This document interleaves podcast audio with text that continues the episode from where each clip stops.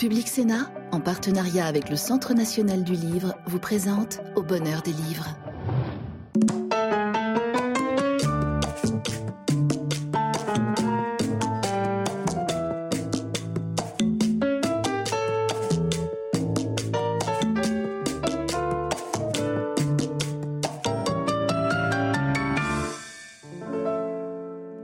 Bonsoir et bienvenue dans l'émission littéraire de Public Sénat au bonheur des livres. Cette émission est un peu particulière car c'est la dernière de la saison et donc nous allons nous émanciper de ces codes habituels pour parler de l'écriture et de la lecture. Qu'est-ce que c'est qu'un grand écrivain? Comment devient-on un grand écrivain? Pourquoi devient-on un grand écrivain? Est-ce que le grand écrivain d'aujourd'hui ressemble au grand écrivain d'hier? Et les lecteurs euh, Est-ce que les lecteurs sont toujours les mêmes? Est-ce qu'ils ont changé? Nous allons parler de cela et d'autres choses dans cette émission que, en clin d'œil en hommage à Julien Gracq, nous avons intitulée En lisant, en écrivant. Et pour en parler, quatre invités au lieu de deux. Régine Hatchando, qui préside le Centre national du livre, qui a été fondé en 1946 pour soutenir le livre et la lecture. Madame la Présidente, bonsoir. Bonsoir, merci.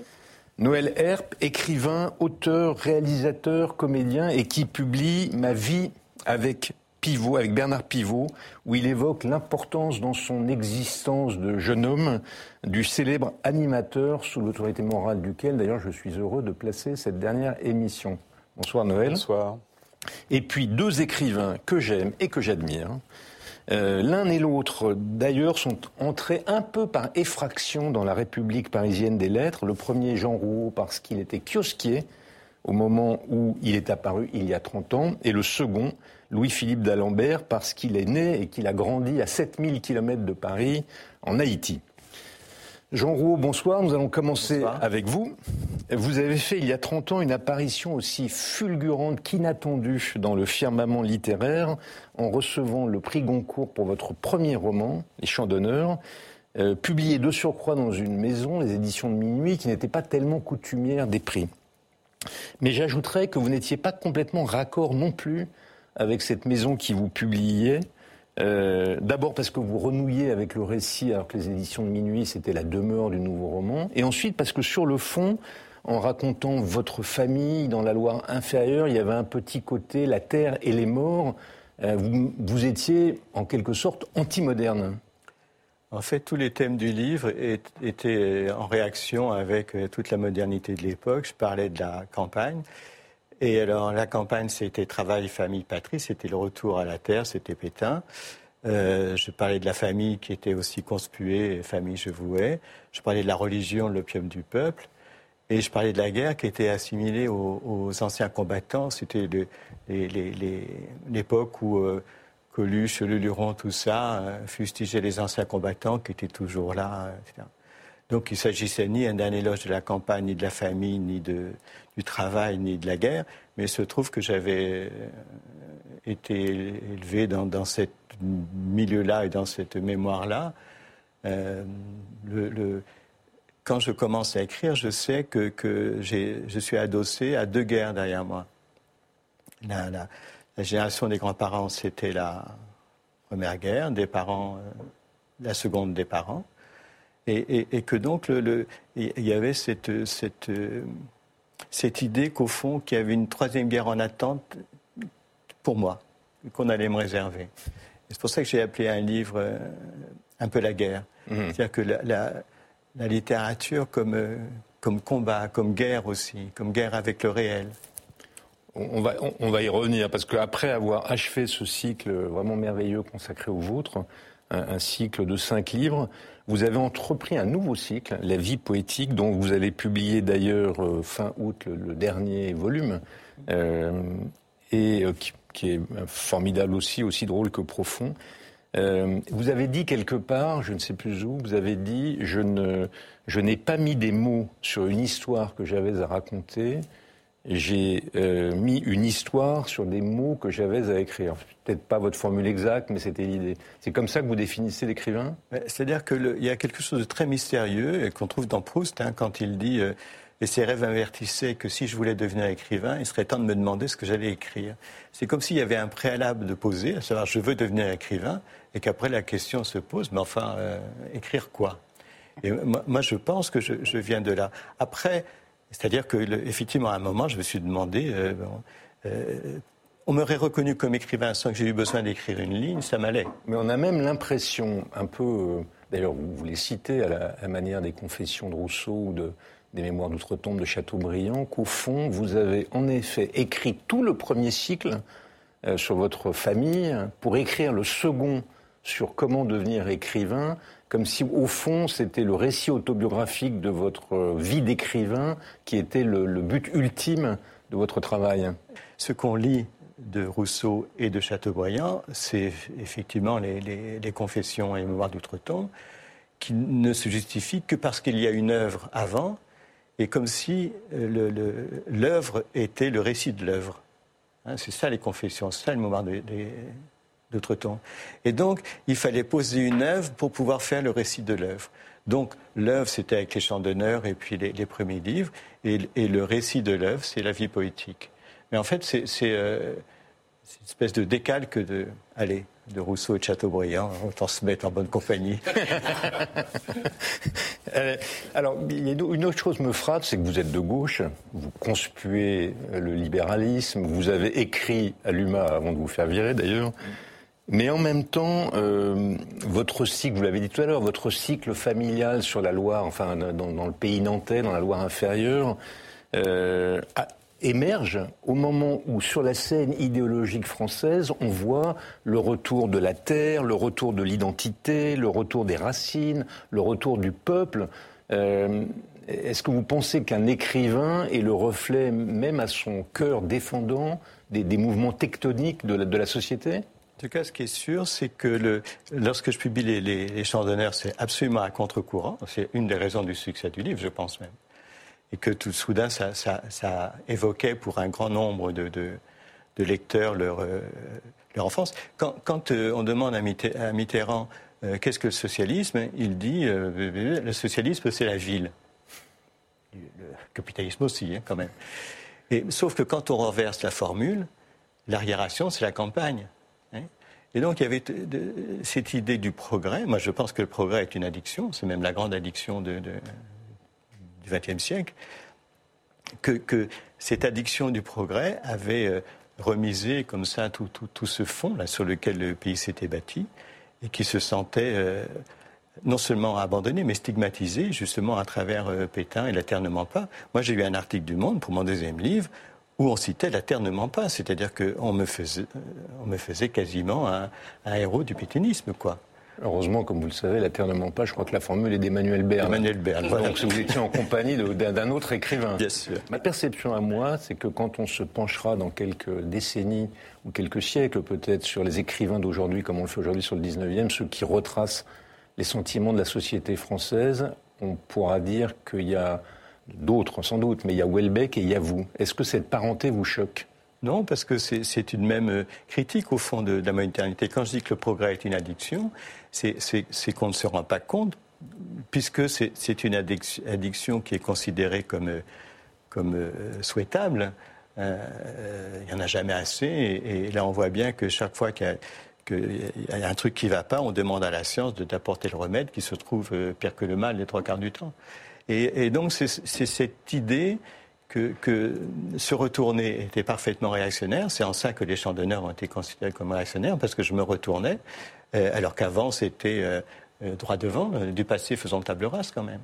Et alors, ce qui est, marrant, c'est que la, formule du passé faisant table rase a, switché comme ça très vite en devoir de mémoire au moment milieu des années 80, quand sont arrivés les grands procès contre les collaborateurs. Mais au nom de, ce passé infamant, on avait tout viré, comme si tout était mauvais, etc. Il ne s'agit pas de dire qu'avant c'était mieux, mais avant il y avait plus d'oiseaux, avant la côte d'Azur n'était pas bétonnée. Enfin oui, il y a tout ce genre de choses quand même. Ah vous êtes un peu réac en effet. Hein. Oui, oui je, pense que je suis la, la gauche réactionnaire. Louis-Philippe d'Alembert, votre style est bien différent de celui de Jean Roux. Et d'ailleurs, vos racines sont toutes différentes aussi, puisque vous venez des Caraïbes. Mais vous aussi, vous êtes entré de manière inattendue dans le paysage littéraire, car, euh, car vous, vous, venez d'Haïti. Vous avez d'ailleurs une partie de votre œuvre en créole, notamment une, partie de votre œuvre poétique. Romanesque. Romanesque. Euh, et vous racontez dans votre premier livre, je crois, de mémoire, que euh, c'est euh, perché dans un arbre en lisant que vous trouviez la solitude dont vous aviez besoin. Euh, est-ce que ça veut dire que l'écrivain doit s'abstraire du monde pour le raconter? Oui, ça c'est une très très bonne question. surtout venant d'Haïti, c'est-à-dire que où on n'accepte pas justement que l'écrivain soit hors du monde.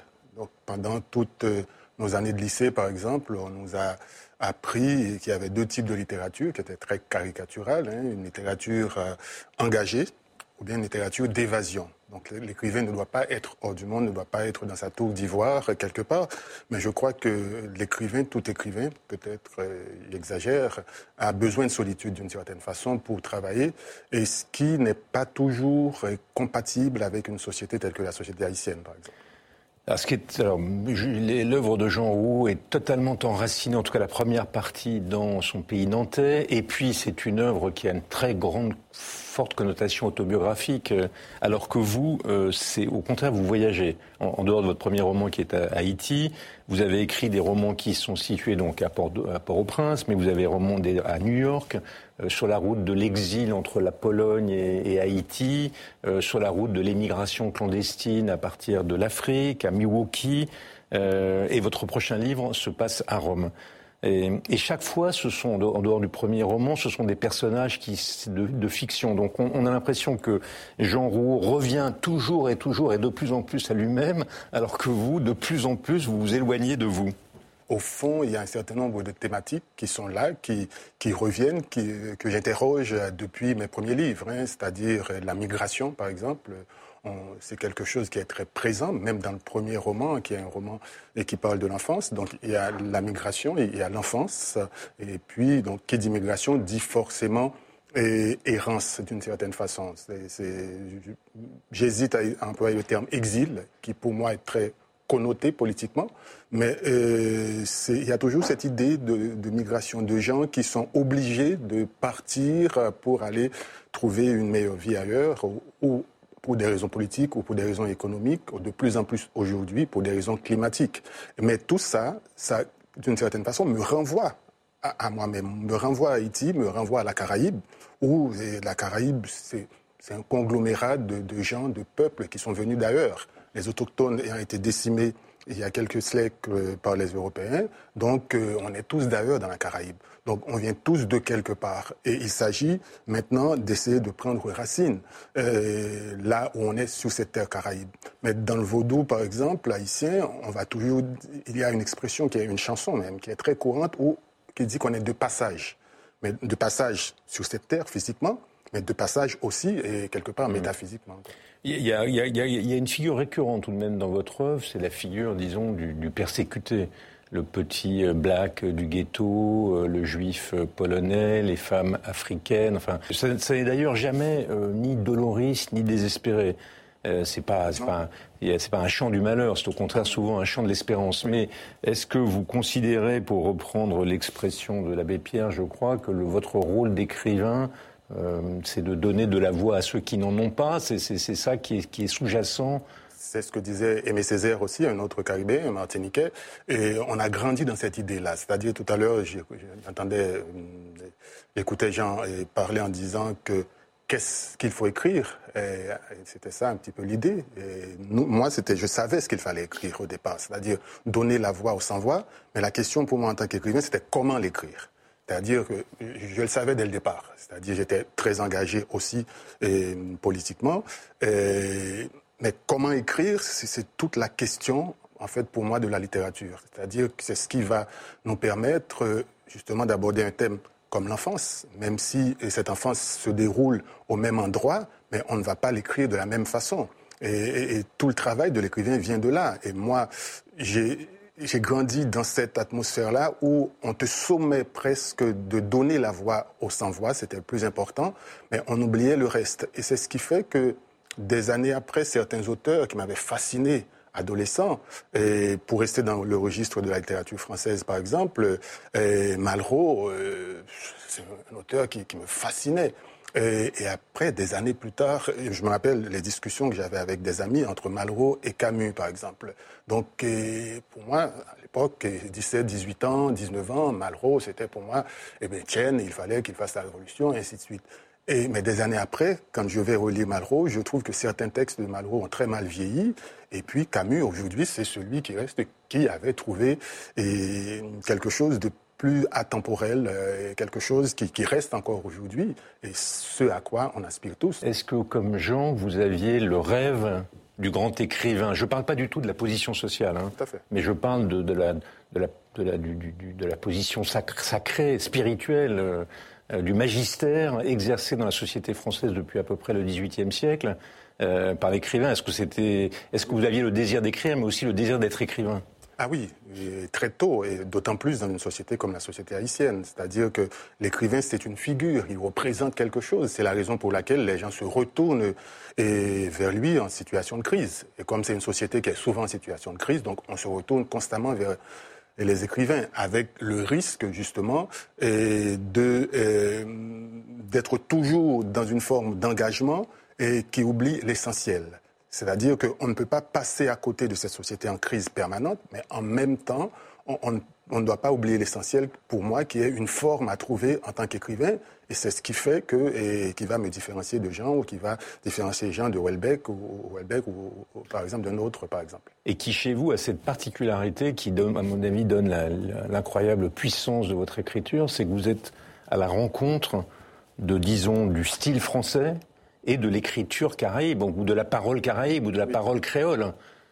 Oui, mais je dirais un peu plus quand même euh, parce que mes premiers ou mes premières, parle français, grandes amours et littéraires au-delà de la poésie, c'était pas c'était pas les Haïtiennes et les Français, c'était les, j'en parle dans mon dernier roman, une histoire euh, romaine, c'était les grands romanciers russes que j'ai découvert par hasard. Et mon frère, qui, avait une espèce de petit secrétaire sous clé qu'il gardait, j'ai découvert et Tolstoï, Dostoïevski, mais j'étais fasciné. Et en plus, moi, je me disais pourquoi il les avait gardés sous clé? Il y avait quelque chose, un secret.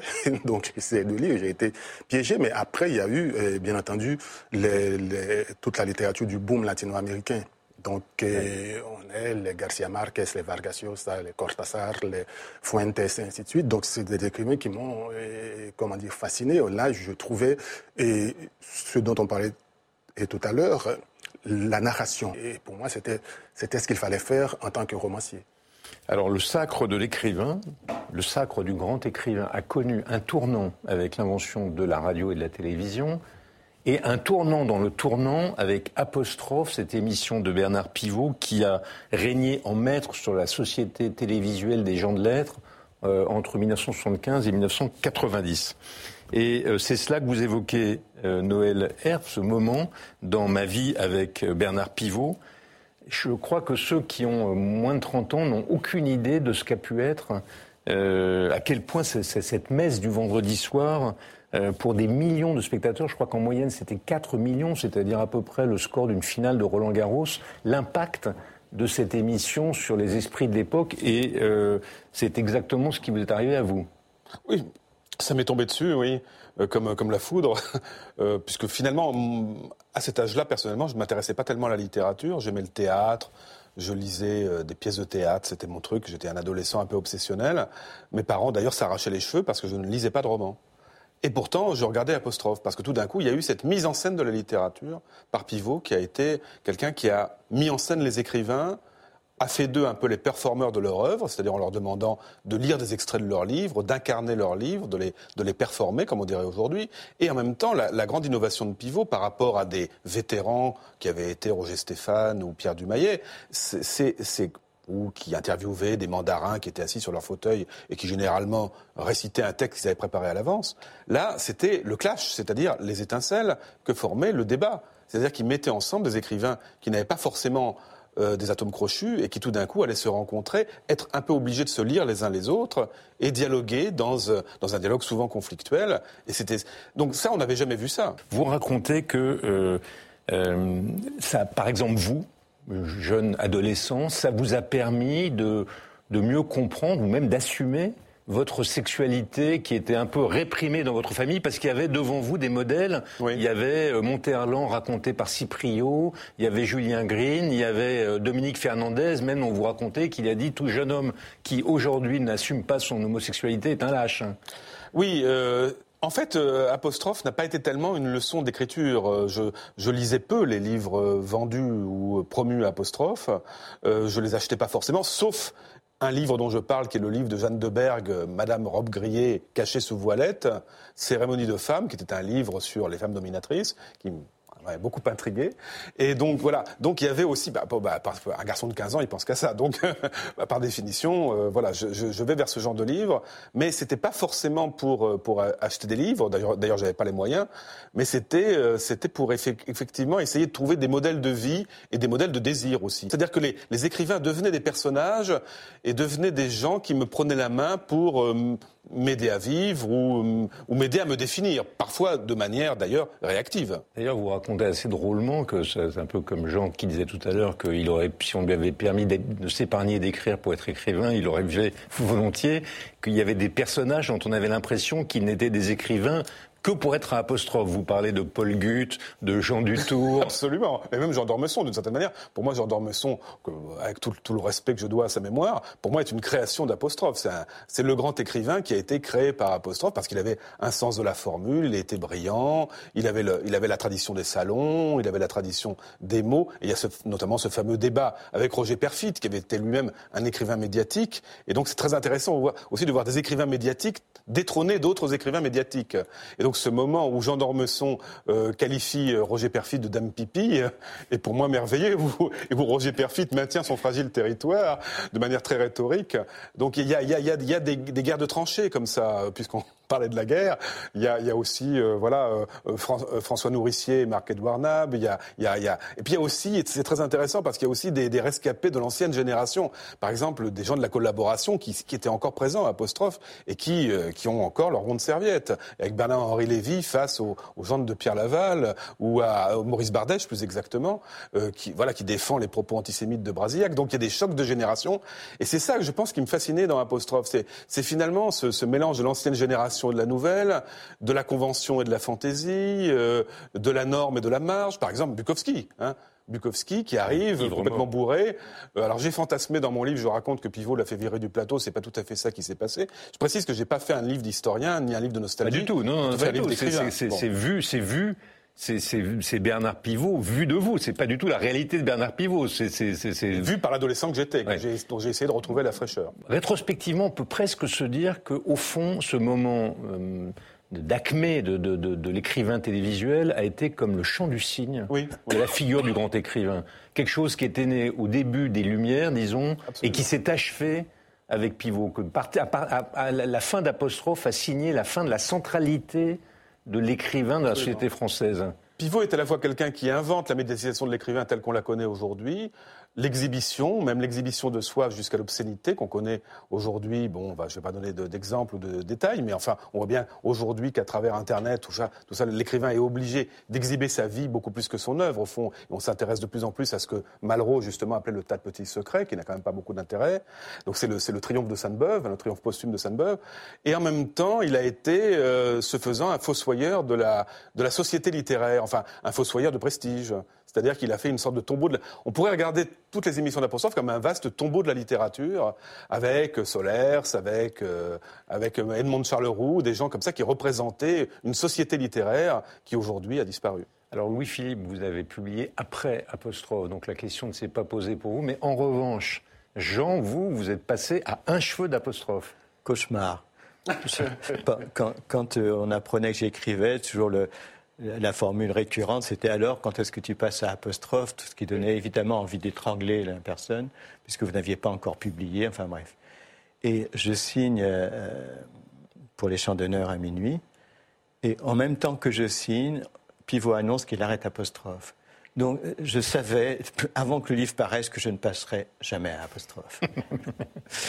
voilà, et pour la sacralisation, il faudrait se remettre à. Je m'en suis remis à, Bernard Rapp. Il fallait, quand on était écrivain, passer à ah apostrophe. on n'était pas un écrivain, ce n'était pas passer à apostrophe. Il fallait devenir un homme de spectacle. Alors, on a parlé de la production des livres, on a parlé de la promotion des livres, si j'ose dire, avec euh, Pivot. On va parler maintenant de la réception des livres, de la lecture avec vous, Madame la Présidente, chère Régine Chando. Euh, D'abord, les Français passaient pour de grands lecteurs. Ils étaient, je crois, dans les classements. On était le neuvième pays du monde, le, deuxième pays européen par le niveau de lecture. C'est toujours vrai? On est toujours de grands lecteurs? Oui. Oui.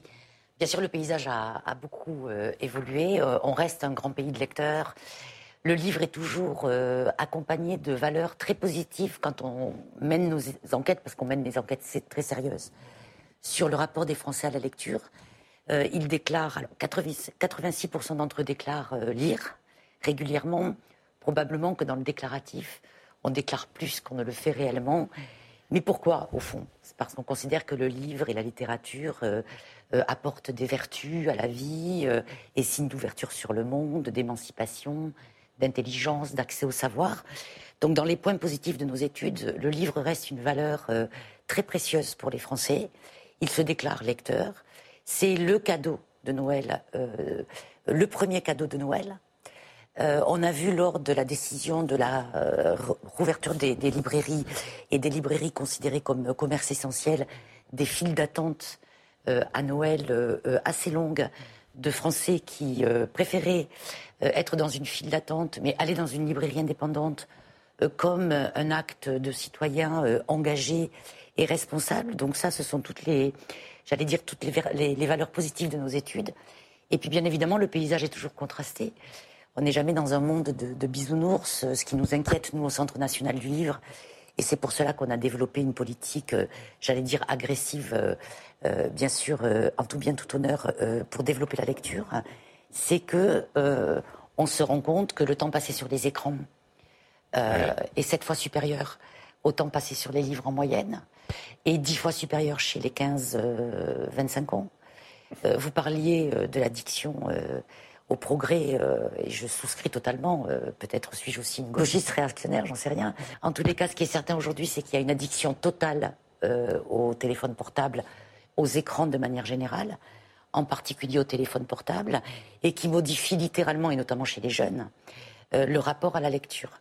Donc, euh, au fond, ce qu'on essaye de faire au Centre national du livre, j'espère qu'on y parvient en partie, même si c'est une goutte d'eau dans l'océan euh, de la domination euh, des écrans. Hein. c'est David contre Goliath, on, en est conscient. On essaye de, rendre au livre le plaisir qu'il peut donner à un jeune. on essaye de faire en sorte qu'il soit décomplexé dans le fait de, lire un livre. on développe l'audio aussi, le livre audio, pour que les récits puisse être entendu et donner envie de lire. Euh, on est très présent sur les réseaux sociaux parce qu'il faut aller chercher euh, les jeunes où ils sont désormais. et nous organisons des festivals, des manifestations pour développer le goût de la lecture. Et puis on travaille beaucoup surtout avec l'éducation nationale, où on en, est à 1200 auteurs que nous avons envoyés cette année, enfin envoyés, que nous avons accompagnés cette année dans des collèges et lycées en partenariat avec le Pass Culture car on se rend compte, et les enseignants nous le disent, que lorsqu'un jeune rencontre un auteur euh, vivant, euh, il se sent quand même beaucoup plus concerné euh, dans le récit, dans l'échange, et probablement dans la lecture d'œuvres contemporaines qui donnent à voir ce que les jeunes aujourd'hui traversent aussi. Petite, petite question. On, est, on, a, on est le pays qui a fondé l'Académie française en 1630. 34, 36, 36, oui. Euh, on est le pays qui, le premier, euh, en 1789, a consacré la liberté d'éditer. On est le premier qui, en 1791, a inventé le droit d'auteur. Enfin, je pourrais continuer la longue liste euh, du, travail, de la puissance publique au service de l'écriture qui, a donné le sentiment pendant très longtemps qu'au cœur de ce qu'on appelle l'exception culturelle française, il y avait le livre qu'il était vraiment euh, sur le piédestal au milieu euh, de l'action publique et qu'on était la patrie entre toutes les autres des écrivains. Est-ce que c'est encore vrai? Est-ce que le livre a encore dans l'action des pouvoirs publics la place qu'il a eue historiquement dans notre pays? Oui, le livre euh, a cette place-là. Alors, euh, comme la production d'un livre est beaucoup moins coûteuse que la production d'un, film de cinéma, d'une série euh, ou d'autres industries, d'autres objets d'industrie culturelle et créative, ce n'est pas le secteur qui coûte le plus cher. En revanche, il est très défendu. Et aujourd'hui, alors même si on, en a, on, a, célébré les 40 ans du prix unique du livre, il y a 40 ans, le fait d'avoir instauré le prix unique du livre a permis à la France de rester un pays exceptionnel, par la densité, par exemple, de ses librairies indépendantes.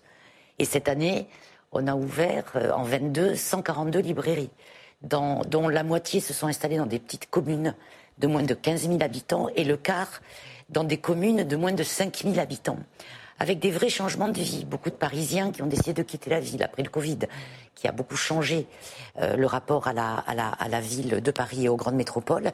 Donc on a encore cette spécificité on est un pays euh, euh, vraiment de l'exception culturelle sur le livre encore. Hein. En revanche, il est évident que si euh, la puissance publique ne prend pas conscience de maintenant le, message à délivrer, de l'importance de la lecture pour sauver nos adolescents, parce qu'il est question là, c'est même plus une question de, de fenêtre ouverte sur le monde, de poésie, d'oralité, de la famille, des racines, de l'enfance. Il est question de santé psychique je ne pense pas qu'on puisse être euh, un adolescent et un futur adulte si on n'a jamais rien lu et qu'on ne lira jamais de sa vie. Et, là, nous sommes inquiets. Et d'ailleurs, les médecins le sont. Il y a de plus en plus d'études des, pédopsychiatres et des, neurologues qui disent que la fréquentation addictive des écrans modifie la construction de cerveau, la plasticité. Et je crois qu'aujourd'hui, on est dans un, même dans un problème de santé physique et mentale. Proust disait déjà que le livre est le meilleur médicament contre la neurasthénie. Alors, mais alors vous, vous, agissez, mais, mais, vous célébrez aussi le livre. Vous allez, vous allez notamment en ce moment, vous, avez, vous êtes en train d'organiser un événement autour du livre. Racontez-nous ça en quelques secondes. Écoutez, c'est la neuvième édition, je suis un peu trop bavarde, je crois. C'est la neuvième édition euh, d'un festival qui s'appelle Partir en livre, qui s'adresse aux adolescents, aux jeunes, mais aussi aux, familles. 800 auteurs présents, un livrodrome qui est un, parc d'attractions littéraires qui se promène en France. Euh, des siestes littéraires, des contes racontés à voix haute, des ateliers d'écriture, des ateliers de, dessin et d'illustration, et puis surtout 800 auteurs qui sont sur 5500 événements en France euh, pour aller à la rencontre de tous ces jeunes et des livres offerts, euh, des chèques livres offerts, des chèques livres offerts aussi pour que les jeunes aillent en librairie acheter des livres. Bon ben bravo, merci. Ne lâchez pas l'affaire. Non. Cette émission s'achève et avec elle la saison entière. Donc vous pourrez revoir non seulement cette émission, mais toutes les précédentes sur la plateforme numérique publicsena.fr. Je voudrais vous remercier tous les quatre. Et, euh, et à travers vous, vos 52 prédécesseurs, euh, d'avoir répondu à mon invitation. Je voudrais recommander évidemment la lecture du livre de Noël Herp, Ma vie avec Bernard Pivot chez Plein Jour. Je voudrais recommander, puisque l'été est le moment euh, idoine pour cela, la lecture de l'œuvre complète de Jean Rouault et de l'œuvre complète de Louis-Philippe d'Alembert. Je vous assure que ça vaut le détour. Mais vous dire aussi d'être attentif parce qu'en août va sortir de Jean Rouault Comédie d'automne qui est et de Louis-Philippe d'Alembert une histoire romaine qui sont deux petits diamants. Le premier, pas petit du tout d'ailleurs, le premier parce que Jean Rouault y raconte ses relations avec Jérôme Lindon et son Goncourt, et c'est savoureux, notamment. Et le second parce que dans, lequel Louis-Philippe fait un portrait de deux femmes, enfin de plusieurs femmes en fait, mais de deux familles, l'une aristocratique et l'autre juive à Rome, et c'est un très joli portrait de ces femmes, mais aussi de Rome, qui est un passage obligé pour tout grand écrivain, Chateaubriand, Stendhal, euh, Zola, et maintenant Louis-Philippe Dumas, et maintenant Louis-Philippe d'Alembert. Euh, et Grac, Grac, j'ai oublié Grac, les sept collines de Rome. Je voudrais remercier toute l'équipe sur ce plateau et en régie euh, qui a réalisé cette émission toute cette année. Je voudrais remercier Christopher Baldelli, Emmanuel Guilcher, euh, Fabrice Gabriel et Marie Lebon, avec qui nous avons conçu cette émission chaque semaine.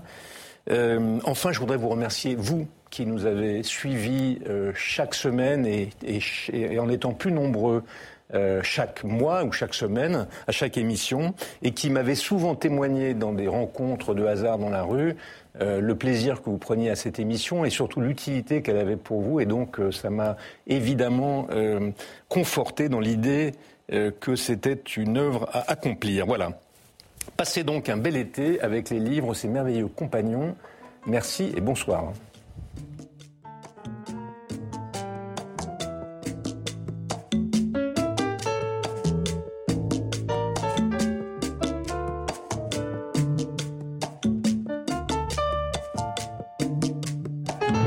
Public Sénat, en partenariat avec le Centre national du livre, vous a présenté Au bonheur des livres.